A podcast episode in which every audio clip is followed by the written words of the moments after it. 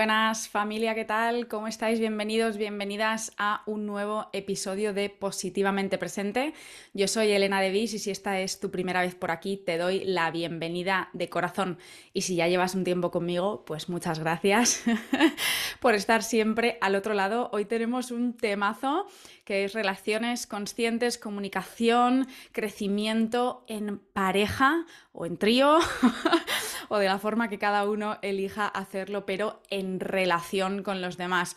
Es un episodio de preguntas y respuestas que es de los que más disfruto eh, y voy a contestar a 10 preguntas que me mandasteis a través de Instagram. Me llegaron muchas, así que creo que he elegido las 10 que representan un poco eh, pues los temas que, que, tenemos todos ahí un poquito más presentes. ¿vale? Vamos a hablar de la comunicación en pareja, de qué pasa cuando uno de los dos hace el trabajo y el otro no.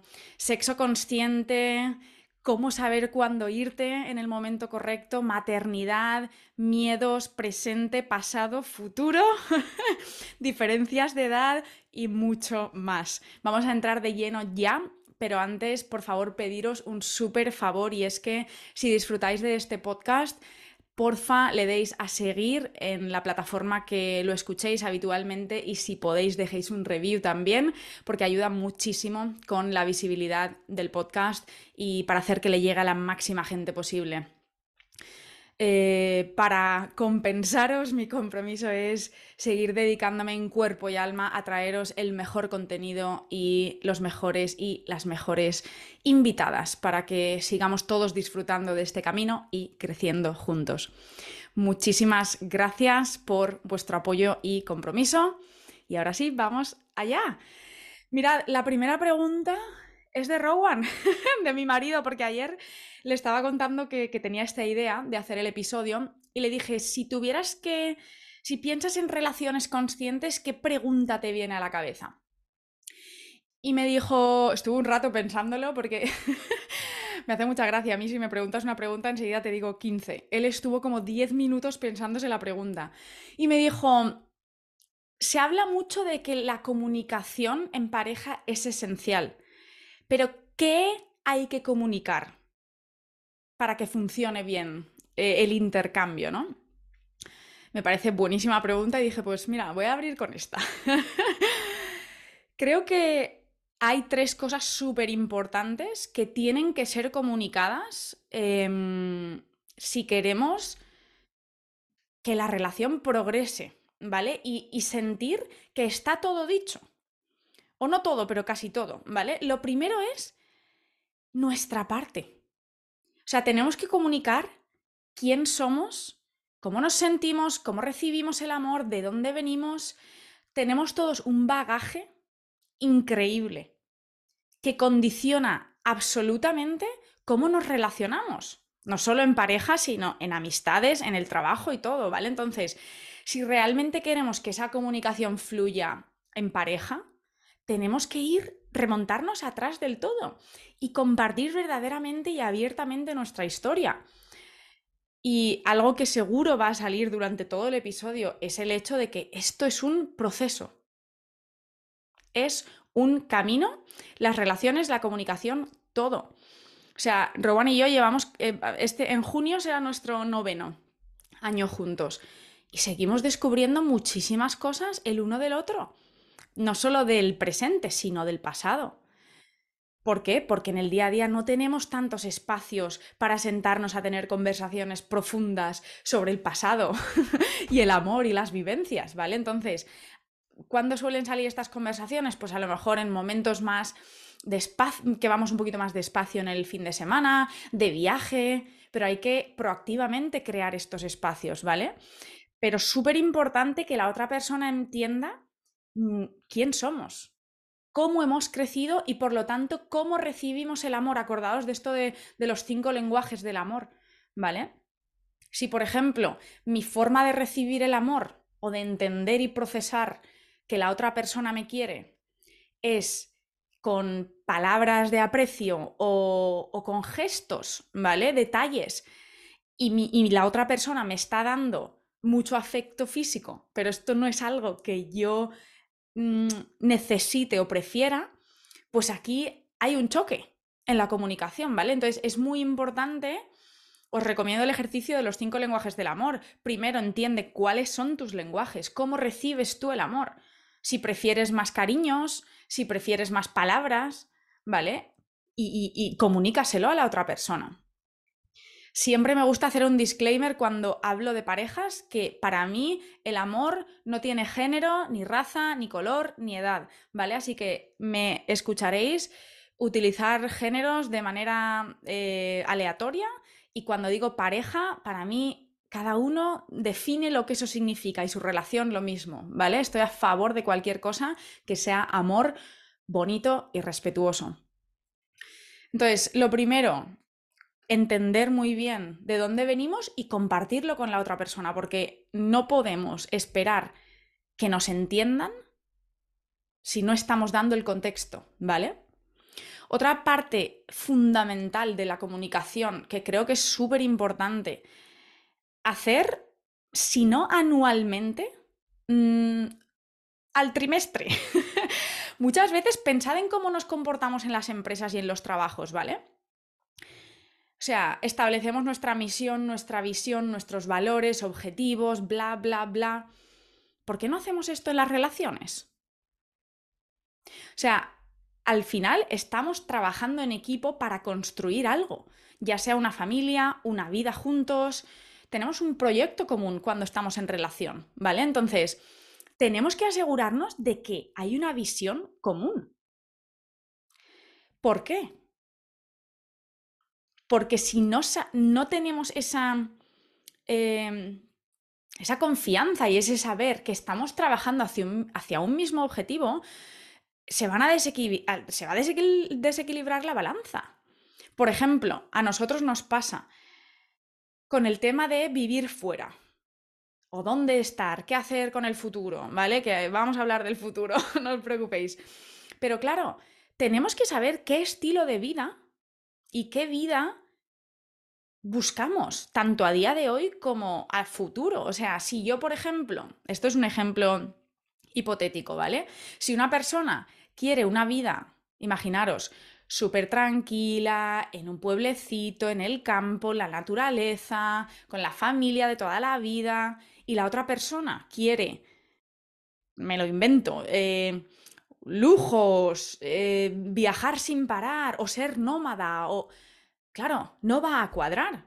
Puede que haya mucha pasión y mucha conexión a muchos niveles, pero a largo plazo que es de lo que estamos hablando hoy, de construir relaciones duraderas y conscientes, ¿cómo va a funcionar eso si cada uno quiere una cosa en la vida? ¿Vale? Entonces, alinear la, visión de la relación o de, la familia es fundamental. Y hay que hacerlo constantemente, porque como siempre decimos cuando hablamos de estas cosas, todos estamos en constante cambio y evolución. Yo no quería las mismas cosas hace ocho años que las que quiero hoy. ¿Vale? Entonces, tengamos muy presente ese cambio constante. Entonces hemos dicho, súper importante comunicar el pasado y de dónde venimos y cómo queremos o cómo recibimos el amor. Nuestra visión, ¿vale? Hacia la relación y luego, para mí, algo fundamental que está a la misma línea de importancia que el ser fiel y, decir la verdad es comunicar constantemente cómo nos sentimos. Porque mientras nos traguemos cosas, es imposible que haya un estado de calma y de paz y de tregua permanente, ¿vale? Hay que ser selectivos, o sea, no podemos estar acribillando a la otra persona. Hace esto, ¿por qué dejas esto acá? ¿Por qué no sé qué? Las cosas pequeñas tenemos que filtrar cuando, esto de pick your battles, ¿no? Elige cuando hay cosas que no hace falta decir. Pero las cosas importantes, si estamos pasando por un momento complicado, si tenemos ciertas dudas, tenemos que llegar a ser capaces de crear un ambiente en nuestra relación en el que podamos decir abiertamente, oye, mm, estoy así, tengo estas dudas o me está preocupando esto. Porque cuando lo hablas muchas veces le quitas un poquito de importancia y puedes hacer a la otra persona parte del proceso, ¿vale? Si estamos teniendo dudas existenciales sobre nuestra relación, quizás no tenemos que comunicarlas al nivel de gravedad que lo llevemos dentro, pero de alguna forma sí, porque si realmente tienes dudas y estás buscando ciertos cambios de la otra persona o de ti misma hacia la otra persona, mientras hayan dos partes involucradas en una situación, a menos que estén las dos involucradas en la resolución de la misma, va a ser muy complicado. Esto es lo que estoy intentando decir. ¿Vale? Entonces, acordaos del dicho eh, de Thich Nhat Hanh, ¿vale? Este monje budista de, la, del budismo zen, que, él, él define el amor como el entendimiento. ¿Vale?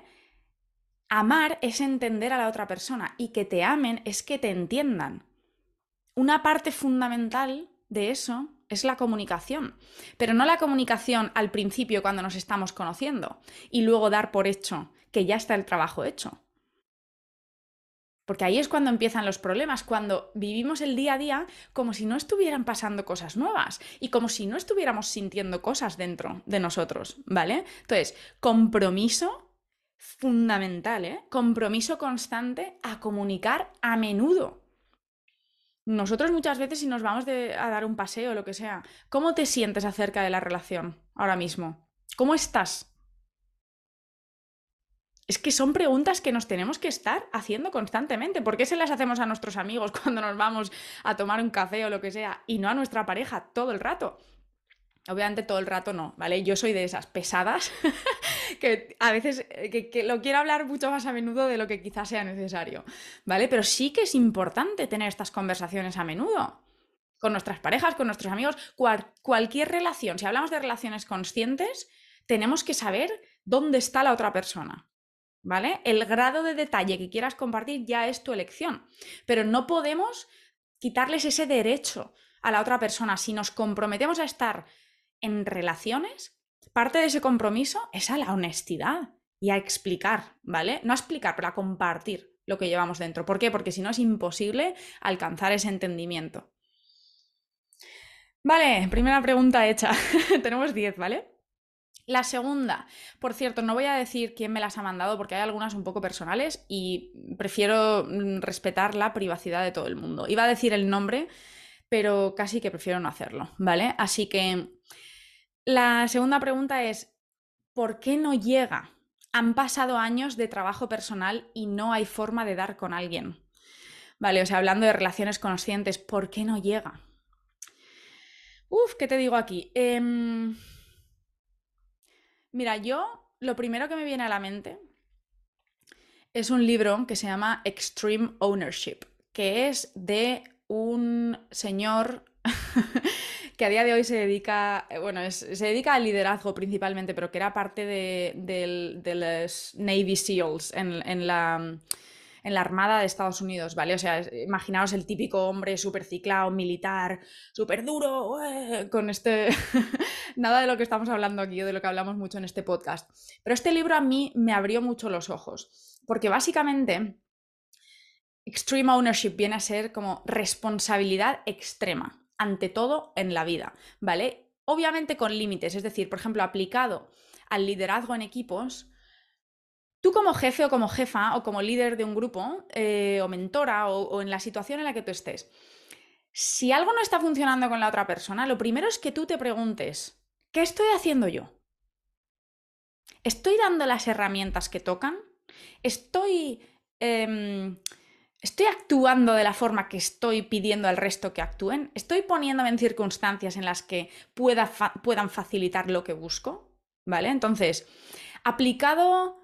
Y luego, espera, continuando con este ejemplo.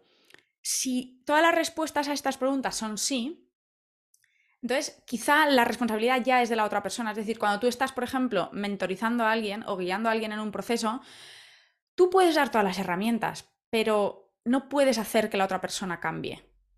¿Vale? Entonces, es como el dicho este de, mm, en inglés, no sé si en español existe igual, pero puedes llevar al caballo al lago, pero no le puedes forzar a beber. ¿Vale? Entonces, aplicado a las relaciones, el ejemplo este que acabo de dar, si no llega, seamos ultra honestas con nosotras mismas, ¿vale? Estamos haciendo no lo suficiente, pero lo quizá más favorable para crear circunstancias en las que pueda pasar. Es decir, si tú tienes claro que buscas cierto tipo de relación o de persona, ¿te estás poniendo en ambientes en los que puedas conocer a este tipo de gente? Porque si en tu grupo de siempre o en tu entorno no está esa persona, es cuestión de conocer gente nueva y esto es cuestión de probabilidad. Al final, ¿vale? Cuantas más personas conozcas, a cuanto más te expongas, más altas serán las probabilidades. Es imposible conocer a alguien si no nos estamos exponiendo a tener citas o a hacer cosas nuevas y a conocer gente nueva, ¿vale? Si te gusta correr, pues apúntate a grupos de running o a un gimnasio nuevo que hagan eh, entrenamiento personal en grupos reducidos o a grupos de escalada o de montañismo, ¿vale? Uy, perdón. Em, casi me caigo de la silla. no sé si habéis oído el ruido. Ay, madre, esto de cerrar los ojos a veces. Em, ¿Vale? Entonces, o, o si no quieres nada de esto y estás dispuesta a hacer el trabajo a través de aplicaciones, por ejemplo, ¿con cuánta gente estás hablando? ¿Cuántas citas estás teniendo? ¿Vale? Es cuestión de exponerse. ¿Qué energía estás trayendo? Esto es muy importante. Cuando tienes estos encuentros, es como, mira, todos hemos conocido a esa persona que está desesperado o desesperada por, por encontrar pareja y es que se le ve a kilómetros y se le huele esto no atrae, no atrae normalmente. ¿Vale? Entonces, ¿qué energía estoy trayendo a estos encuentros? Porque muchas veces atraemos lo que proyectamos. Y esto ya, ojo, porque aplica a encontrar parejas y a crear nuestra pareja. Muchas veces queremos que cambien las cosas y tal. Y somos nosotras las responsables, muchas veces, o nosotros, de que estén pasando ciertas cosas y de que existan ciertas dinámicas, ¿vale? Entonces, vamos a hacer un chequeo radical de nuestra verdad y decir, un momento, ¿qué estoy haciendo? Como si fuera un ejercicio de feedback que te haces a ti misma en el trabajo o a los demás, ¿vale? O pídele consejo a una amiga en la que confíes que te va a dar la verdad de, mm, a lo mejor que conozca tu proceso, ¿no? Observa los patrones. ¿Qué patrones hay en las personas con las que has tenido recientemente algún encuentro? Y, extrae un poquito de conclusiones. Si estás atrayendo un cierto tipo de persona, es porque tú estás proyectando eso o proporcionando eso. ¿Vale? Entonces, chequeo propio, lo primero siempre. Y luego otra cosa que yo siempre pienso con el tema de querer encontrar una relación, esto es como el quien quiere encontrar su propósito desesperadamente. Estás tan distraída buscando tu propósito que es imposible que lo encuentres, porque es que no está ahí fuera. O sea, yo creo que todos estos procesos, y recordad que no soy terapeuta, ni psicóloga, ni psiquiatra, no me especializo en relaciones. Todo lo que os cuento aquí es en base a mi experiencia personal y con una aplicando un poco técnicas y conocimientos del mundo de la meditación y del mindfulness, ¿vale? Del autoconocimiento y mis procesos personales también. Que es, a veces buscamos allá afuera lo que queremos y toda esa búsqueda empieza siempre en nuestro interior. Buscamos desesperadamente sin tener claro ni siquiera quién somos dónde estamos, qué queremos. Entonces, creo que el consejo más importante, no un consejo, sino una observación, es que demos un paso atrás y en vez de poner el foco hacia afuera, pongamos el foco hacia adentro. ¿Cómo estamos? Volviendo a la energía, ¿qué energía estamos trayendo a nuestro día a día y a nuestra vida en general? ¿Estamos contentas y a gusto con nosotras mismas? ¿Nos estamos cuidando? Nos sentimos bien físicamente, emocionalmente, estamos nutridas, tenemos energía. Si no nos cuidamos primero a nosotros, es imposible poder cuidar al resto y poder crear ese nido, ¿vale? Que buscamos de atracción. ese campo magnético. O sea, nosotros, yo creo mucho en las energías y sinceramente atraemos lo que proyectamos muchas veces.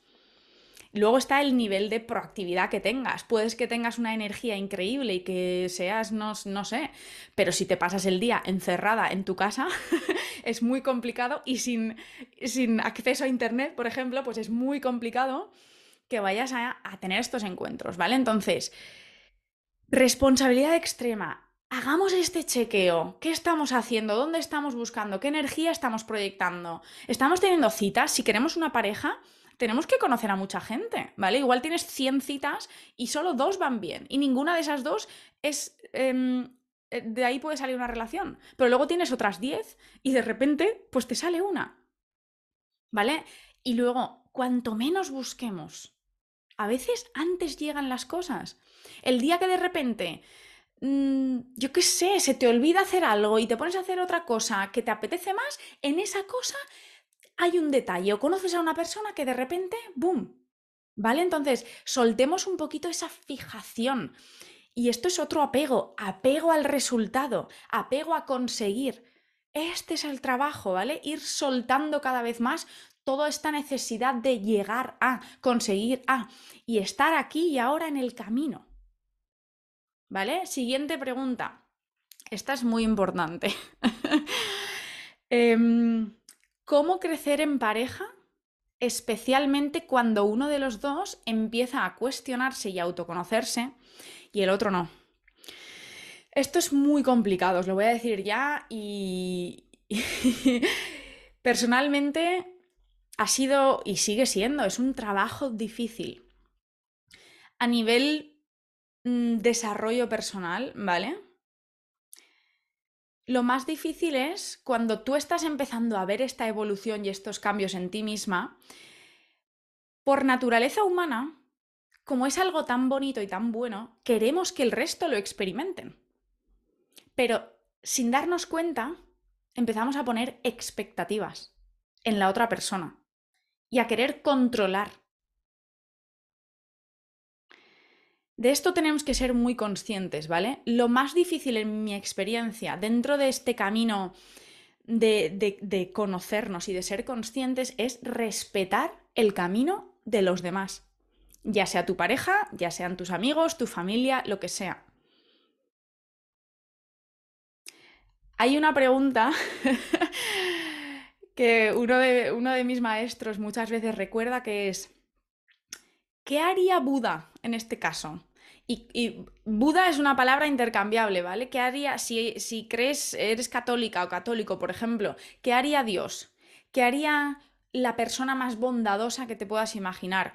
¿Qué harías tú sin todos tus condicionamientos, sin todas tus expectativas? O sea, cierra los ojos un momento y di, ¿cómo trataría a esta persona si no tuviera ningún tipo de apegos o de expectativas? ¿Qué haría la persona más bondadosa si no fuera mi pareja y fuera un amigo muy querido o muy querida? ¿Qué haría? ¿Le involucraría un poquito más desde, desde, la, desde la pura pasión por el proceso, pero sin querer que cambie? Simplemente compartir.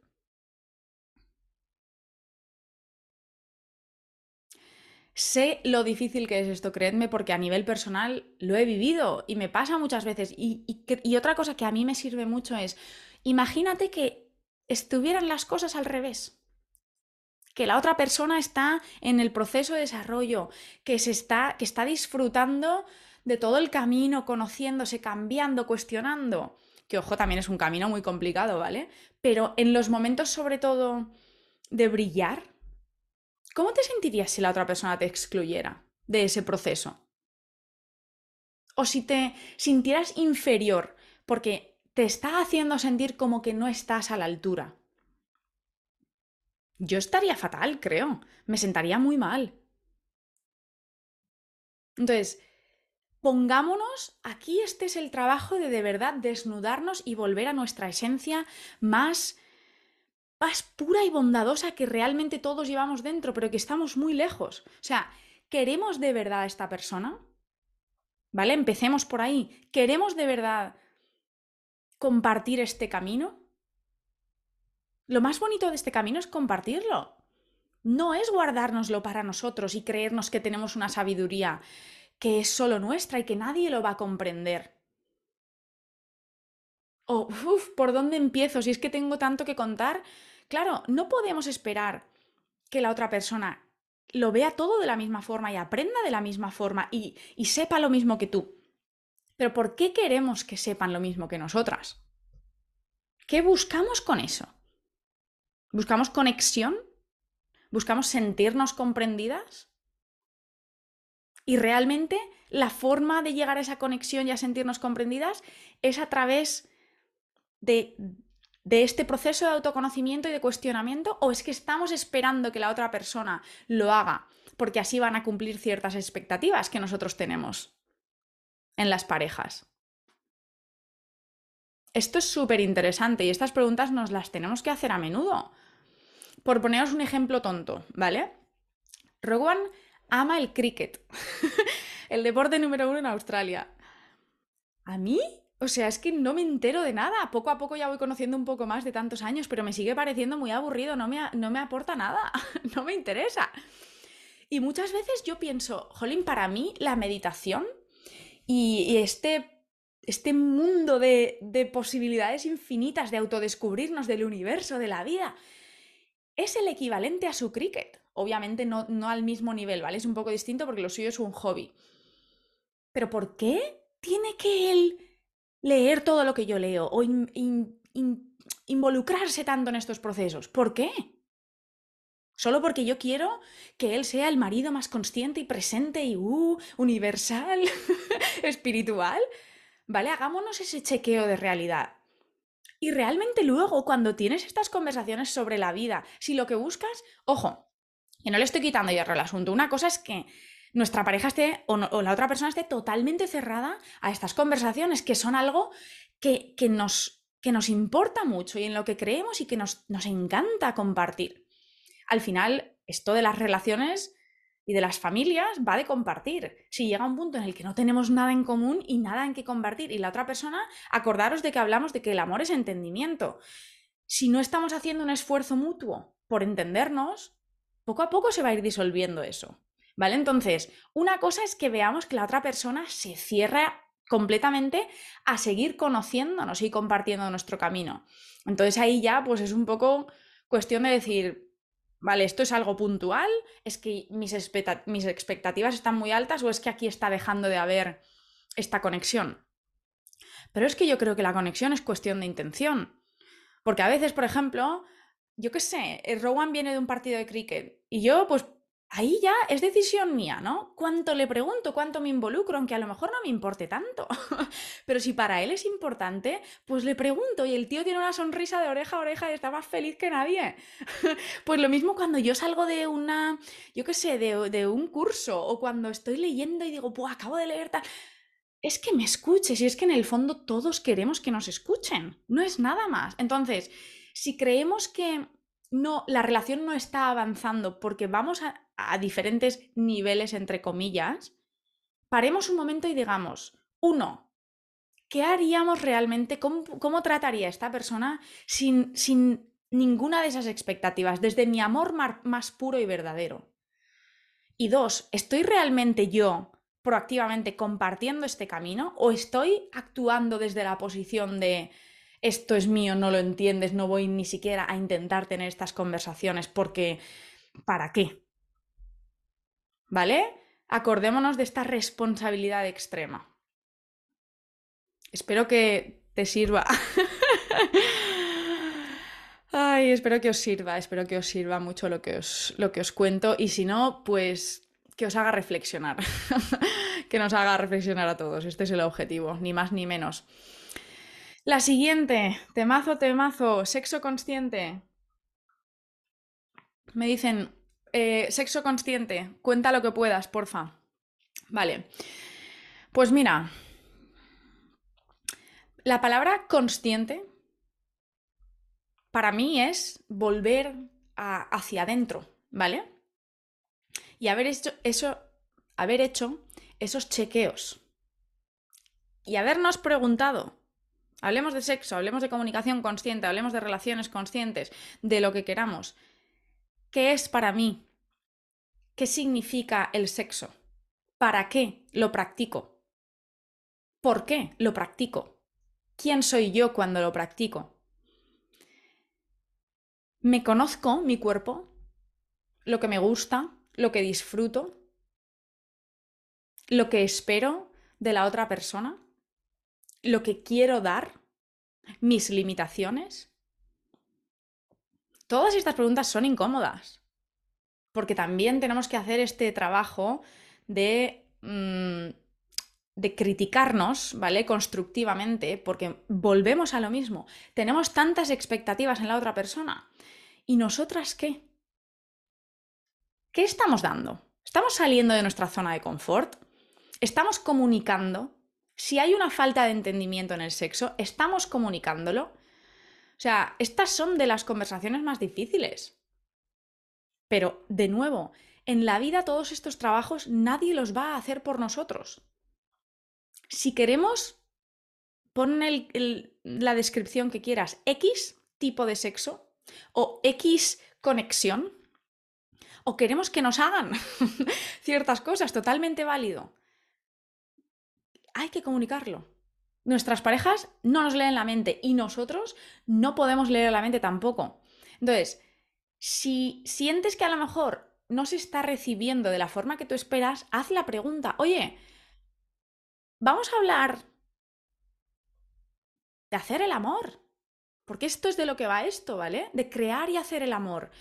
¿Cómo te sientes con las dinámicas que estamos teniendo últimamente? Cuéntame un poco más en profundidad, ¿qué es lo que más disfrutas? ¿Qué cosas en realidad no te gustan tanto? O cuando yo voy por este camino o X, sí o no haceros las preguntas que queráis vosotros. Pero yo creo que el, fundamento de que el sexo funcione, y de nuevo, no soy experta en este tema, pero en mi experiencia, lo que más ha cambiado estos pequeños, estos pequeños momentos o épocas de fricción es tener las conversaciones, que tanto nos cuesta tener. Pero es que a veces se nos hace un mundo encima y resulta que tenemos una conversación un día de 20 minutos y nos cambia la vida. es que a veces lo complicamos todo mucho. De verdad, quitémosle un poquito de hierro a todo esto. Que nadie se va a morir porque le pregunten, oye, ¿esto que el otro día sí o no?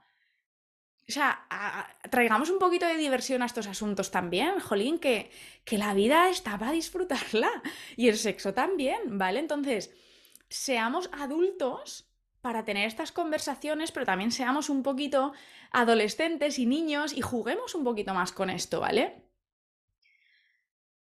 Y luego, lo de siempre. Esto, eh, no, por arte de magia, no surge. En, las vidas que llevamos hoy en día, de trabajar 8 o 10 horas, no sé, las que hagan falta, de luego tener compromisos, eh, deporte, cocinar, no sé, hay que ser muy conscientes en esto de crear espacio. No tengo tiempo para meditar, no tengo tiempo para conectar con mi pareja sin distracciones, no tengo tiempo para... Esto se reduce a prioridades también. ¿Vale? Entonces, si no estamos teniendo sexo lo suficiente a menudo, sentémonos a decir, vamos a ver un momento, ¿cómo está nuestro cuadro de prioridades? Tenemos que crear espacio. Ah, que no se convierta en algo tabú cuando está pasando el tiempo, si realmente es algo importante en tu relación, si no, si no lo es, oye, cada uno con sus cosas, pero si lo es, no, no evitemos este tema, porque mm, yo creo que esto es uno de los, de los elephants in the room. Cuando, cuando pasa un poco de tiempo, por lo que sea, no está pasando, luego cuesta volver a cogerse todo esto se hace más fácil si se habla y se comunica, ¿vale? Entonces, sexo consciente, ¿qué decir de esto? Uno, que conozcas tu cuerpo, que, que, que, te, lo, que te lo trabajes tú también. Porque ¿cómo vas a decirle a la otra persona lo que te encanta si no lo has trabajado tú contigo misma? ¿Vale? Entonces, conócete y luego comunicar en pareja y crear espacio para que suceda. Y que no sea que creemos espacio para diferentes estilos también. Habrá veces que será más rápido por lo que sea, o, o, no, a lo mejor no es tan romántico, tan...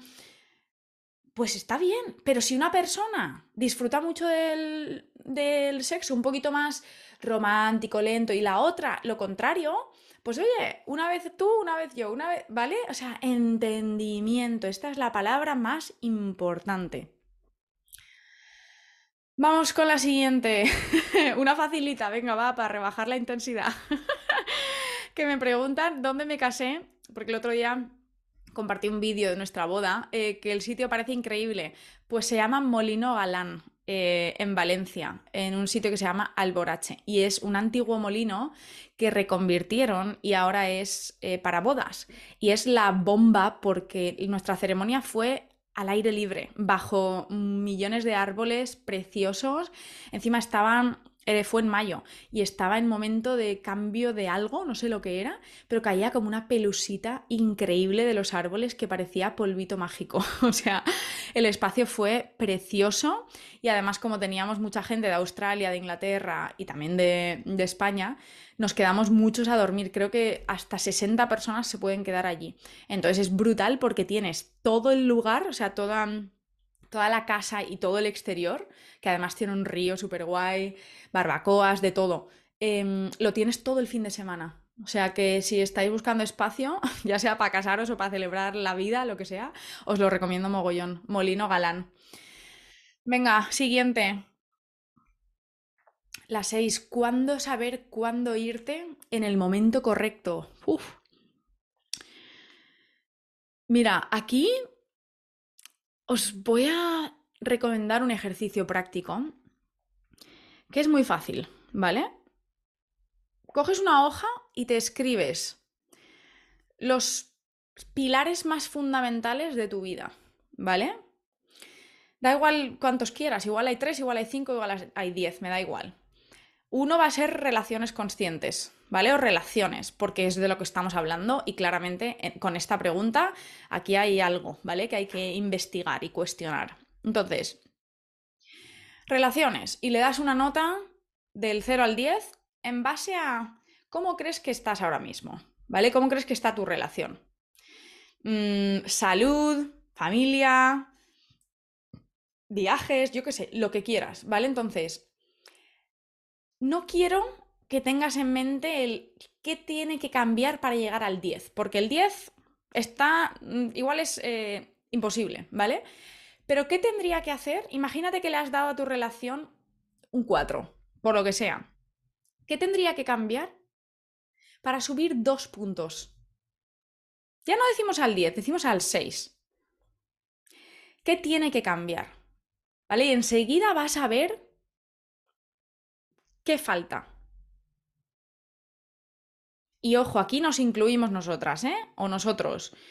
¿Qué tiene que cambiar por mi parte y en las dinámicas de, de la relación? Ahora, uno, puede que veas muy claro que lo que tiene que cambiar es la otra persona. Y si es así, entra el paso más difícil, que es hacer el cambio. En la vida cada vez tengo más claro que muchos y muchas nos damos cuenta de muchísimas cosas. Pero las únicas personas que realmente transforman su vida o, viven realmente su verdad al 100% son las que luego se atreven a dar el paso y no ignoran lo que están escuchando dentro. Somos todos profesionales en ignorar la voz que, a la voz que nos habla de dentro, ¿vale? Entonces, Fíjate en qué sale cuando piensas en qué tiene que cambiar para mejorar. Y algo que a mí me ha pasado muchas veces, y yo os lo he dicho abiertamente en muchos episodios, yo cuestiono mi relación muy a menudo. Pero es que no mi relación, yo cuestiono todo, muy a menudo. Entonces, a veces hay otros pilares de nuestra vida que no están donde tienen que estar. Por ejemplo, a mí muchas veces me entra pues la morriña de echar de menos a mi familia. ¿Y qué pasa? Que parece que tengo una falta y la achaco a mi relación. Y aquí es donde entra el conocer muy bien nuestras necesidades. Y entonces, quieres más de esta persona. Pero dices, eh, eh, un momento. ¿Esto que me falta? ¿Me falta de este pilar de relación o me falta del pilar familia? Y entonces ahí ya es, uno, darse cuenta y luego, dos, tomar decisiones. Si estoy, mis reservas, mi, batería familiar está bajita, me pillo un vuelo y me voy a Valencia. ¿Vale? Si realmente me doy cuenta de que las faltas son de mi relación, el la siguiente pregunta es, ¿las quieres solucionar o no estas faltas? Esto es muy importante, que muchas veces nos pasamos eh, rumiando en que esto no va bien, esto no, no sé cuántos, tengo que cambiar y no hacemos nada. O sea, que yo estoy muy a favor de darle vueltas a las cosas y de cuestionarnos y de ir adentro, pero con límites, que a veces se nos va de las manos. ¿Vale? Entonces, si algo te está diciendo esto no es lo tuyo, investiga realmente. ¿Es la relación lo que no es lo tuyo? ¿O es ciertas dinámicas de la relación que no es lo tuyo? O, por ejemplo, si vivís fuera, que a mí me pasa esto, ¿es este mi lugar? Pero es este mi lugar no quiere decir que sea eh, la pregunta, ¿es esta mi persona? O a lo mejor sí, ¿vale? Pero son preguntas que hay que hacerse. Y luego tomar decisiones. Observemos y cuestionemos. Pero si realmente te haces todas estas preguntas y llegas a la conclusión de que sí, tú, la persona que me has hecho esta pregunta, empieza por N tu nombre, tú sabes perfectamente cuándo es el momento de irte. ¿Vale? Entonces, escucha a tu corazón. Yo soy de no tomar decisiones precipitadas. Me gusta mm, intentarlo. Las cosas que valen la pena hay que currar y acordaros de que nuestra mente es una caprichosa y siempre queremos lo que no tenemos. No me acuerdo quién dentro del mundo del liderazgo que siempre dice, cuando lo hayas probado mil veces, inténtalo una más. Y muchas veces es esa mil y una cuando pasa lo que queremos que pase o conseguimos eso. Entonces, yo soy muy de no rendirme. Mientras haya algo de esperanza, mientras algo te diga que y si funciona, entonces lo que tienes que hacer es poner tu foco al 3000% en esa relación. Quizá estás muy distraída y, o quizá la otra persona también. Hay que sentarse y hay que hablar y hay que reposicionar prioridades y hay que dedicarse a muerte. Una de las cosas que se nos olvida muy fácilmente a todos es que las relaciones requieren de trabajo diario. O lo hacemos nosotros ese trabajo, las dos partes, o suerte en la vida. Os lo digo muy claro, o sea, y cada vez lo tengo más claro. Conforme va pasando el tiempo y el amor romántico se desvanece, esto es cuestión de intención. ¿Vale? Entonces, observemos cómo están todos esos pilares. Si tenemos algún. Eh, alguna parte que necesita un poquito de dedicación extra que no sea nuestra relación y a lo mejor imagínate que no estamos socializando lo suficiente las expectativas de repente suben con nuestra pareja. O al revés, te están pidiendo demasiado y esto hace que te quieras ir. ¿Vale? Entonces, observemos cómo están todos esos pilares. Si te ayuda, escríbetelo y ponles nota y observa. ¿Vale? Pero luego seamos realmente conscientes. Si la pareja o la relación es, todavía ves algo de esperanza, entonces, dedicación a muerte, dedicación absoluta. Si lo que necesitáis es unas vacaciones juntos para reconectar, hacedlo, si no, hacedlo en casa, que es que no hace falta. Una noche, en vez de ver Netflix, encendéis una velita, os dais una bañera juntos, lo que os guste. Una cena romántica en casa se puede hacer también. Dar paseos más a menudo, si es que es cuestión de estar. No es cuestión de pasar tiempo juntos, es cuestión de estar presente juntos. Esto es lo que realmente transforma todas las relaciones.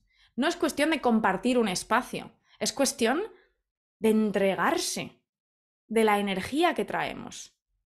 ¿Vale? Pero lo dicho, nadie mejor que tú sabe cuándo el momento de irse es y ha llegado, ¿vale? Pero mientras haya esperanza, de verdad, sigue, sigue y sigue. La 7. Maternidad. Buah, temazo, temazo, temazo. Em, Miedos, ¿cómo saber si es el momento y la persona? Yo también vivo lejos de mi hogar y uff, cuesta saber. Uf, uf, uf. Esto es un espejo mío, ¿eh? Esto es súper complicado, pero... Mirad, con el tema de la maternidad, esto, va a esto voy a hacer episodios individuales.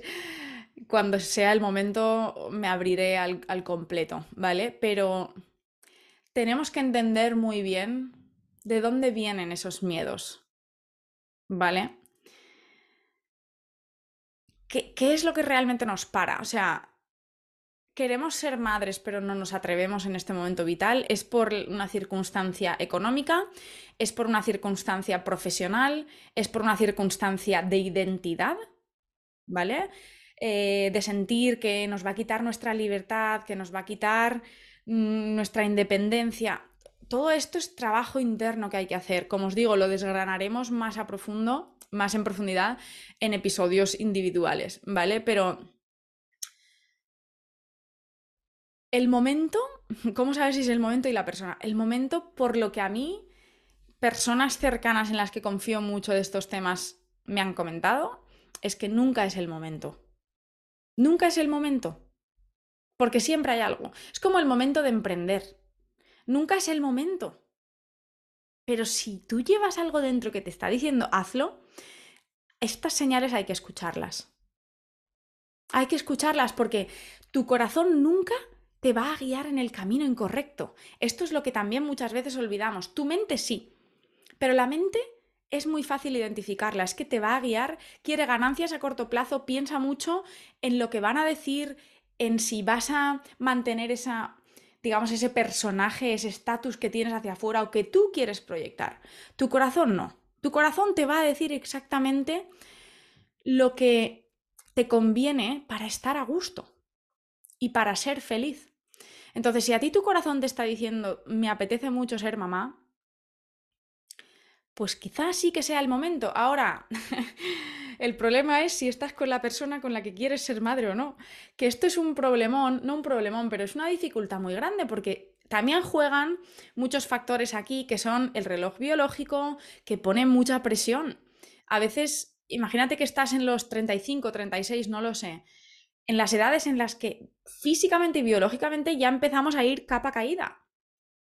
Entonces, claro, ahí si tú estás con una persona que realmente a lo mejor no es la persona, pero piensas, claro, es que si lo dejo, todo el trabajo que tengo que hacer de volver a encontrar a otra persona, eh, llegar al punto en el que queramos tener hijos, voy a, me planto en los 40 o, en los, o yo qué sé, y se me ha pasado el arroz. Sé que estos temas son muy sensibles y perdonad que lo trate em, con esta superficialidad, ¿vale? Sé lo profundo que es, tengo mucha gente a mi alrededor pasando por procesos complejos y duros y difíciles de fertilidad, de, cuestionamiento, de muchas cosas, ¿vale? No le quito hierro al asunto. Estoy intentando hacerlo lo más em, práctico posible. De nuevo, Aquí tenemos que tomar las elecciones que se alineen con nuestra verdad. ¿Por qué quieres tener un hijo? ¿Quieres crear, quieres que un hijo sea el fruto del amor con la persona con la que estás? Entonces lo más importante es la persona con la que estás. ¿Quieres ser madre, pase lo que pase, independientemente de quién sea la otra persona? Pues entonces esa es tu elección. Y nada es correcto o incorrecto, ¿vale? Aquí es cuando entra el trabajo que hacemos de ser conscientes de los juicios que tenemos, ¿vale? Tanto hacia los demás como hacia nosotros mismos. Si para ti está bien y es un camino que se alinea con lo que tú verdaderamente y profundamente quieres y buscas en tu vida y quieres traer al mundo, toma la decisión que, que, sientas que es la tuya. ¿Vale? Eh, el tema de vivir lejos de casa, que era parte de la pregunta, pues para mí es algo muy complicado también, porque yo vivo en Londres y, y quiero profundamente tener hijos cerca de mi familia. Entonces, pues es un tema complicado, que lo iremos solucionando eh, como mejor podamos. Os digo que haremos, uh, se avecinan episodios, ¿vale? Más profundos sobre esto. Pero a día de hoy, con mi experiencia y mi conocimiento, quiero traer a alguien para hacer eh, algún episodio, una entrevista, ¿vale? Sobre estos temas. Em, pero desde hoy, desde lo que yo sé y conozco y he visto, te diría, olvídate de todo y siéntate en silencio y pregúntate, si me muero en dos meses, porque no nos olvidemos que muchas veces estos miedos, estos, estas incertidumbres, estos, estos pasos que nos cuestan darlos tanto, es porque damos por hecho que tenemos toda la vida por delante. Y no es el caso. ¿Vale? Entonces, ¿es para ti una gran prioridad esto de ser madre? ¿Y quieres hacerlo con la persona con la que estás? Adelante. Hazlo. Pero hazlo con alegría y con energía. Ahora, si quieres ser madre, pero tu cuerpo te dice, aquí no, pues entonces busca otras opciones.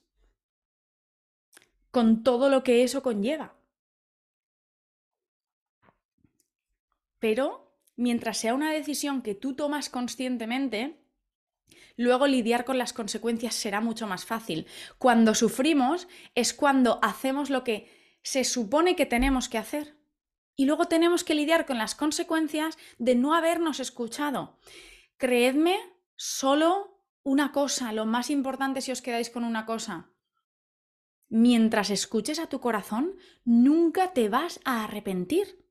Aunque luego cambie tu verdad y vuelvas atrás, pero mientras hayas tomado una decisión en línea con lo que te estaba pidiendo tu corazón, nunca te vas a arrepentir. Porque habrás hecho lo que tú querías hacer. Imagínate que ahora te pide tu corazón dejar a tu pareja, pero que lo has procesado, lo estás eligiendo desde tu centro y sin acciones radicales porque buscas una respuesta por parte de la otra persona. Esto es otro temazo entero, ¿vale? A veces queremos irnos y, patalear y, simplemente por llamar la atención de la otra persona. Cuando una forma mucho más madura de hacer eso es sentarnos a tener una conversación, ¿vale? Pero si te quieres ir, vete, Vete, porque es que no te vas a arrepentir y a tiempo de realmente de intentar volver siempre vas a estar. Mientras lo hagas con la decencia con la que seguramente tu relación merezca, ¿vale? Entonces, la maternidad la voy a zanjar aquí porque si no me voy a tirar tres años, pero diría que los miedos son totalmente normales. O sea, es el paso más bestia que vamos a dar en nuestra vida, creo, como mujeres. Entonces, detrás del miedo muchas veces está lo que más buscamos en la vida y lo que más queremos. Yo soy de las de atreverse y, luego ya ver qué hago con las consecuencias. Pero si algo te dice que sí, a muerte con ello. Y si algo te dice que no, pues a muerte con ello también. ¿Vale? Pero os prometo que vamos a, tratar esto con mucha más profundidad, que sé que lo tenemos muy presente muchas. Número 8.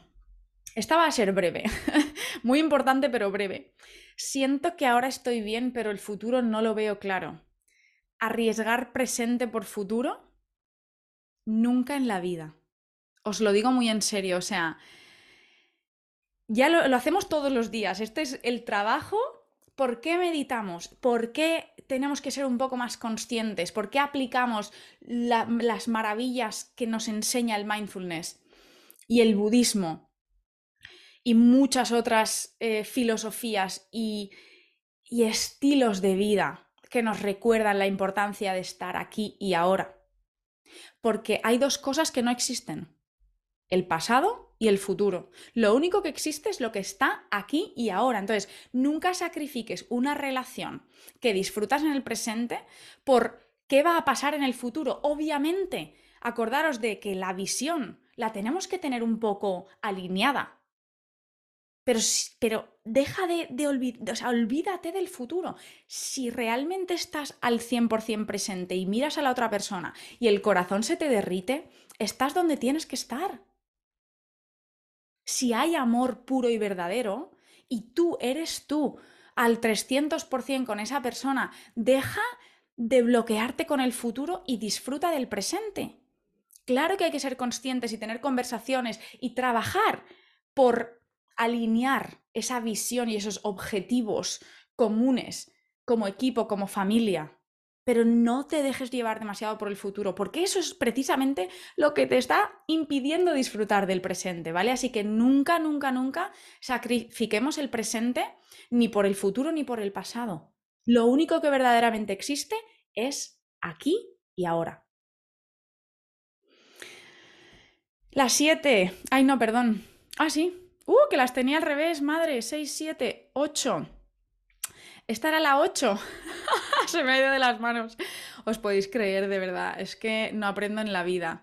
Vale, entonces, esta era la 8. Vale. Pues entonces tengo 9, 10, 11 y 12. ¡No!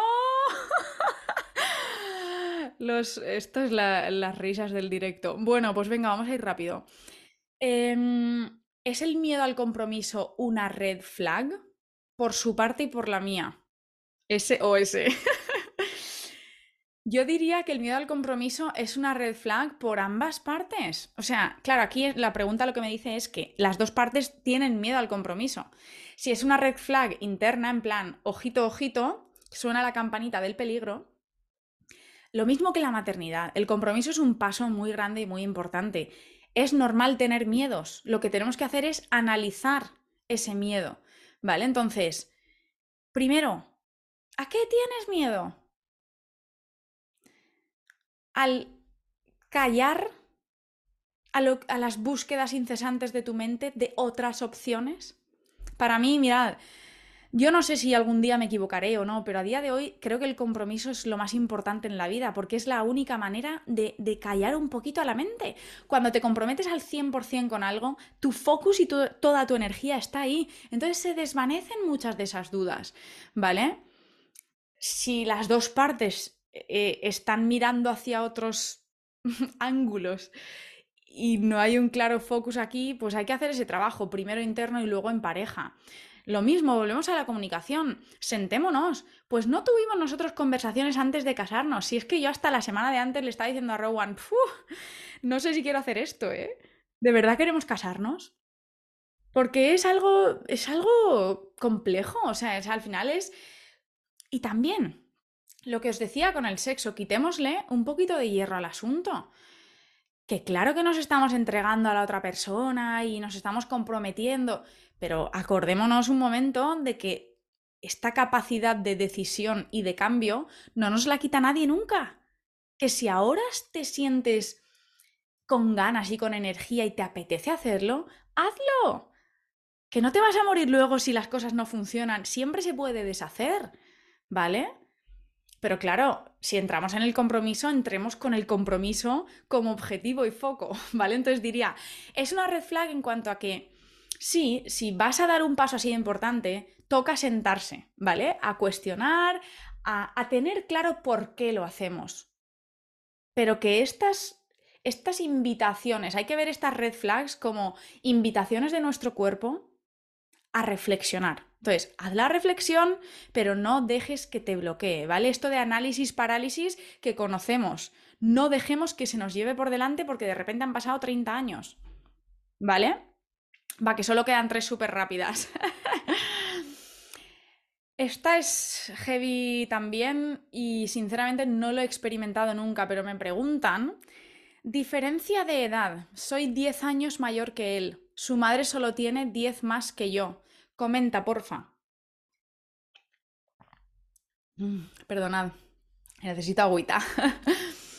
Em, yo diría lo mismo eh, que con el tema del futuro.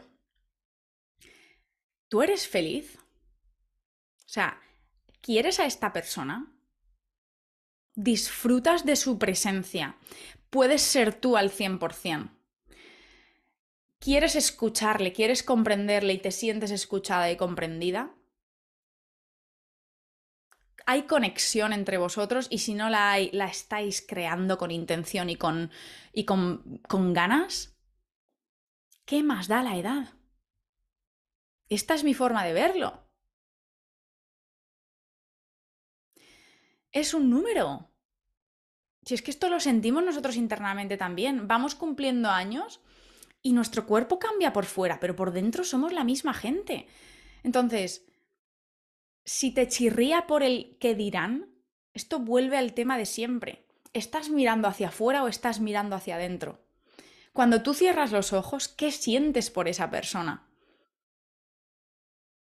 Si estás donde tienes que estar y tu amor, tu corazón se expande solo pensando en la otra persona, quédate. Da igual la madre y el padre y los primos y los amigos. O sea, si tú eres feliz y vosotros sois felices juntos, ¿qué es la edad? Es como con la amistad. Pues anda que no hay amistades preciosas con personas de 10, 15, 20, 30 años, mayores o, o menores que nosotros. Nos aportamos una riqueza. Esto es una forma de discriminación, ¿eh? El tema de la edad no sé tanto en España en ambientes laborales, pero en Reino Unido es algo súper presente, que hablamos mucho de racismo y de, géneros. Pero ojo la edad. Que vemos a alguien joven y ya damos por hecho que no tienen las mismas capacidades porque no tienen la misma experiencia. No podemos juzgar a ninguna persona por la edad. Entonces, hagámonos ese chiqueo interno muy importante. Me estoy cuestionando mi relación con una persona más joven porque les importa a los demás o porque me importa a mí en base a estas construcciones sociales y a las expectativas? ¿O es que realmente estoy utilizando la edad como una excusa, pero la realidad es que no quiero a esta persona? Si tú piensas en la otra persona y tu corazón te dice sí, olvídate de números. Venga, la 9, que en realidad es la 11, creo, ya ni me he perdido. Se nota que no soy de números, ¿no? Qué locura.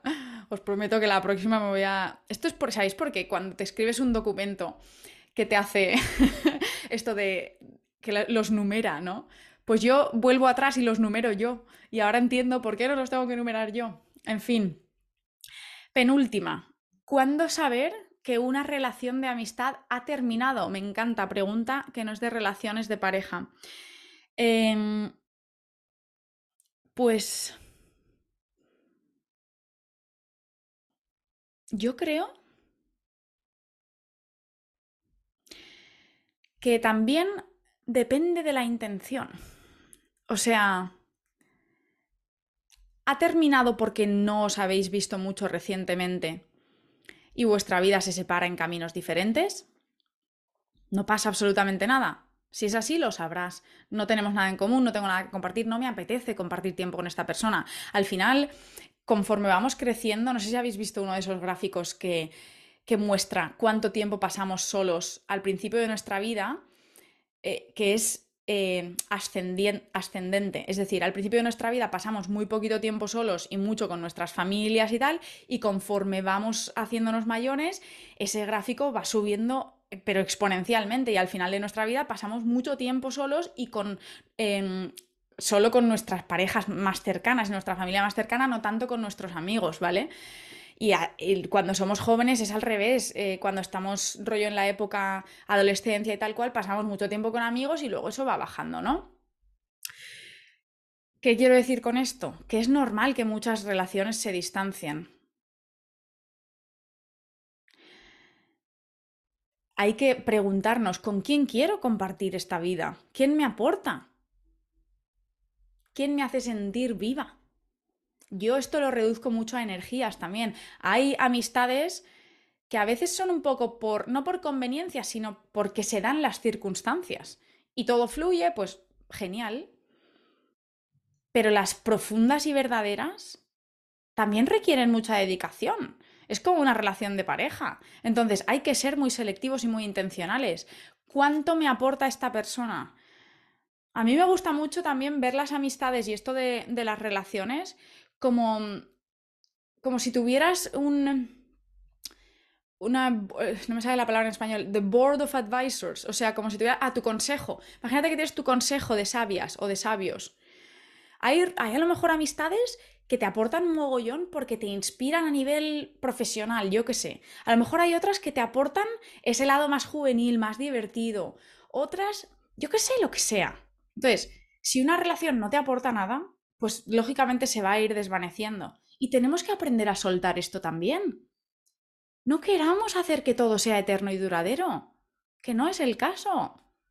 Nos cuesta mucho dejar ir. Y si algo no está fluyendo, pues oye, no está fluyendo. Pero tampoco seamos falsos intentamos, diciendo, a ver si nos vemos y a ver si tal. No, si no quieres vernos, pues no nos vemos y ya está, ¿vale?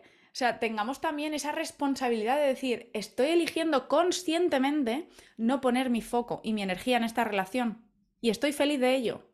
Pero ahora, dejemos el ego a un lado y si una persona, una relación, una amistad se está enfriando y eres consciente y es algo que te duele, deja tu ego a un lado y realmente sé tú la persona que a lo mejor dé el paso y diga de quedar y diga de veros o coja el teléfono y llame o comparta un poco más o haga más preguntas.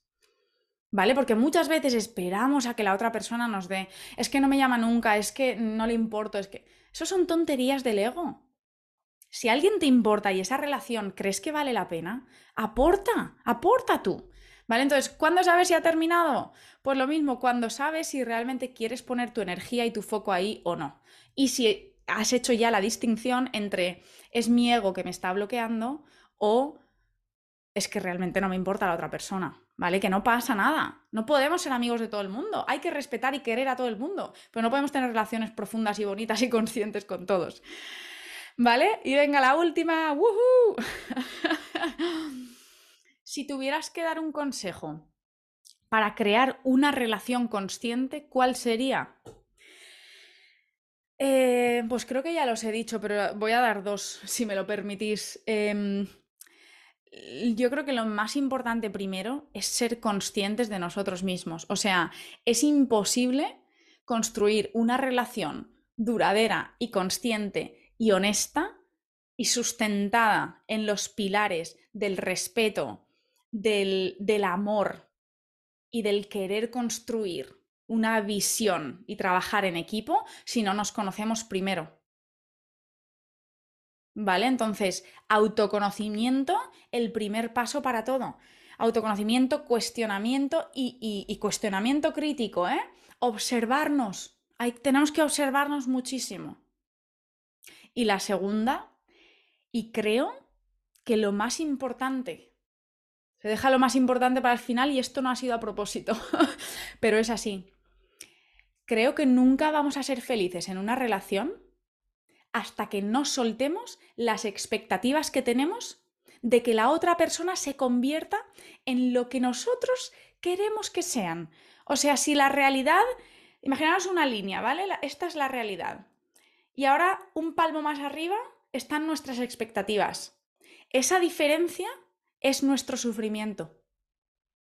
Cuando de verdad soltamos nuestras expectativas y paramos de querer cambiar a la otra persona, de repente se nos quita un peso a nosotros y se les quita un peso a las otras personas, que se es que se abre un camino nuevo. De verdad creo que esto es lo más importante para que una relación prospere. Y no solo que prospere, sino que realmente seamos felices. Ser felices en una relación no es que haya este romanticismo y esta pasión, es que estemos a gusto y que soltemos este eterno run run de ¿qué pasa aquí? Es que no cambia y es que, y es que, easy, easy, easy. Basta ya de todo esto. El 90% de todas estas preocupaciones es porque tenemos expectativas y queremos moldear a la otra persona a nuestro antojo y semejanza. Dejemos que sean quien realmente son. Y entonces en ese momento, ahí empieza lo bonito. Esta de verdad que es mi experiencia también. Yo he estado tanto tiempo con una presión y unas expectativas y no comunicándolas, que encima esa es otra. O sea, tenemos expectativas de que las otras personas hagan ciertas cosas, pero es que encima las llevamos por dentro. ¿Cómo? O sea, es que es heavy cuando lo piensas así. ¿Vale? Entonces, en traguito de humildad, pastillita de observación. Soltemos la presión que estamos poniendo en la otra persona y vivamos aquí y ahora. El presente es lo único que tenemos y lo desperdiciamos tantas veces pensando en el pasado y pensando en el futuro que se nos va la vida. ¿Vale? Bueno, hasta aquí la chapa de hoy. Espero que os haya servido mucho em, muchas de estas cosas. Recordaros que yo soy la primera que me las aplico a mí misma. ¿eh? No os la comparto desde la posición de experta, os lo comparto todo desde la posición de trabajadora a diario en estos temas. ¿Vale? Que construir relaciones ya sabemos todos lo difícil que es, pero realmente cuando hay intención, hay posibilidad y hay esperanza, ¿vale? Pero tiene que haber intención por las dos partes, o las tres, o las partes que hayan involucradas, ¿vale? Os mando un besazo enorme, espero que estéis fenomenal. Gracias de corazón por compartir este camino. Si habéis llegado hasta aquí, contadme qué os ha parecido este episodio. Podéis hacerlo en Spotify, podéis hacerlo a través de Instagram o mandando un email, lo que os apetezca. Os mando un abrazo enorme y si todavía no estáis en la newsletter, acordaos de suscribiros, que ahí comparto también muchísimo contenido un poquito más lento, un poquito más profundo, para ir adentro y conectar con lo que todos llevamos dentro, el potencial, el amor y las ganas de vivir que tantas veces enterramos bajo miedos y, dudas y, ah, pensamientos a futuro y a pasado que no nos llevan a ningún sitio, ¿vale? Os mando un abrazo enorme y de corazón espero que seamos todos capaces poco a poco de ir construyendo relaciones más conscientes, pero sin aferrarnos demasiado al resultado, ¿vale? Y disfrutando de lo que tenemos aquí y ahora. Un besazo y cuidaros mucho. Hasta la semana que viene.